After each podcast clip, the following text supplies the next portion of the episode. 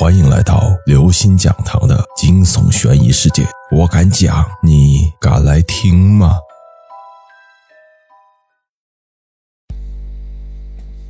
命悬一线。三爷听到这话也是一惊。李野指着那个怪物头说道：“虽然脸已经看不清了，但是他胳膊上挂着的手环，不是猴子一直戴着的吗？”三爷仔细的看了看，才确信。眼前的这只木狗子就是猴子。啊，猴子到底还是变成这副鬼样子，不能让他再活受罪。今天必须把他杀了。已经变成怪物的猴子仿佛还能听懂人言，看了两个人一眼，猛地一窜，躲过了三爷又打出的两枪。他冲着透着光亮的墙壁猛地一撞，竟然就这样消失在两个人的眼前。三爷正要朝那面木墙奔去，李野拉住他说：“这木猴子到底是什么东西？”三爷叹了一口气说：“这种怪物只有年久的大墓中才有，形状似狗，是为黑僵尸的一种，以吃腐尸为主。被这东西咬了，也会变成木狗子，不人不鬼，不死不灭。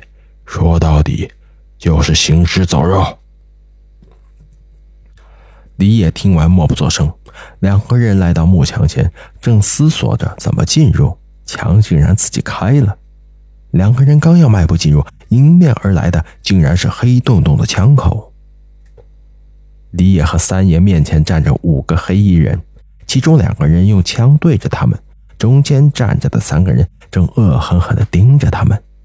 正中的那位右半边脸缠着厚厚的纱布，黑红色的血还在不停的往下滴，黑红色的血还在不停的向外渗着。剩下的两个人脸上也都满是伤痕。为首的那个人对李野二人大声嚷着：“那个徐老道在哪儿？一直跟在我们身后的就是你们吧？”三爷索达飞问道：“为首的男人点了点头，说：‘于老道这个老狐狸，说好的让我们跟着你们，找到宝贝就把你们通通干掉，东西我们二一天做五。可是进了这鬼地方，什么都没有捞到，兄弟丢了两个，我们几个也受了伤。你们快告诉我那个老不死在哪儿，不然……’他的话还没说完，就突然摔倒在地上。”紧接着，剩下几个人相继跌倒，痛苦的在地上翻滚着。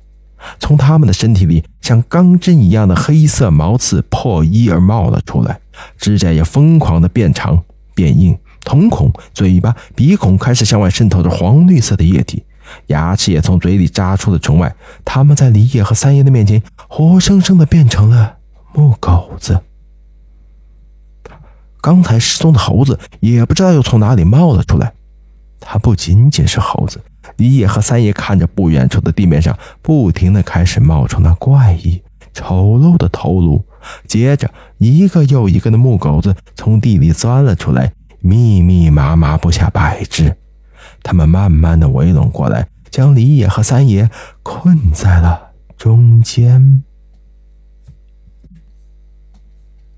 结局还是开局。这时候。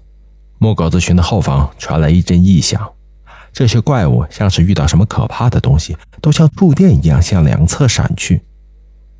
一个人从容地走到李野和三爷的面前，正是徐老道。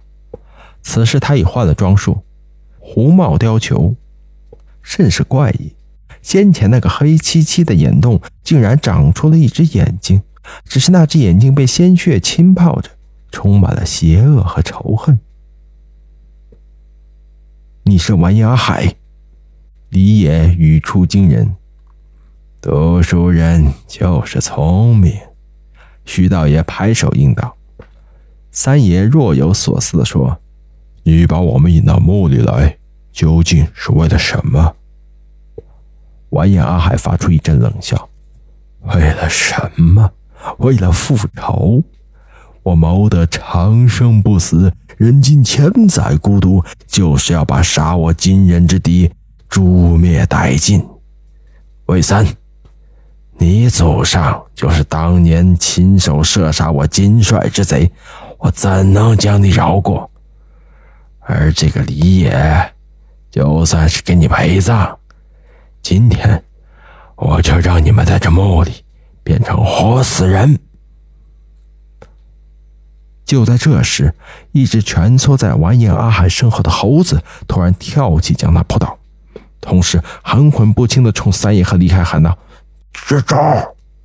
三爷先是一愣，马上就明白了其中之意。他含泪将最后一包炸药扔到完颜阿海身旁，然后拉着李野回头纵身一跃，逃出墓室。随着一声巨响，身后已是一片火海。一个月后的一个深夜，李野终于从写字台边的椅子上站了起来。论文总算写完了，他伸了个懒腰，背后的伤口还在隐隐作痛。他收拾了下东西，准备去医院照看三爷。这时门铃忽然响了，他开门探出头，连个鬼影子都没有。李野摇摇头，认为自己出现了幻听。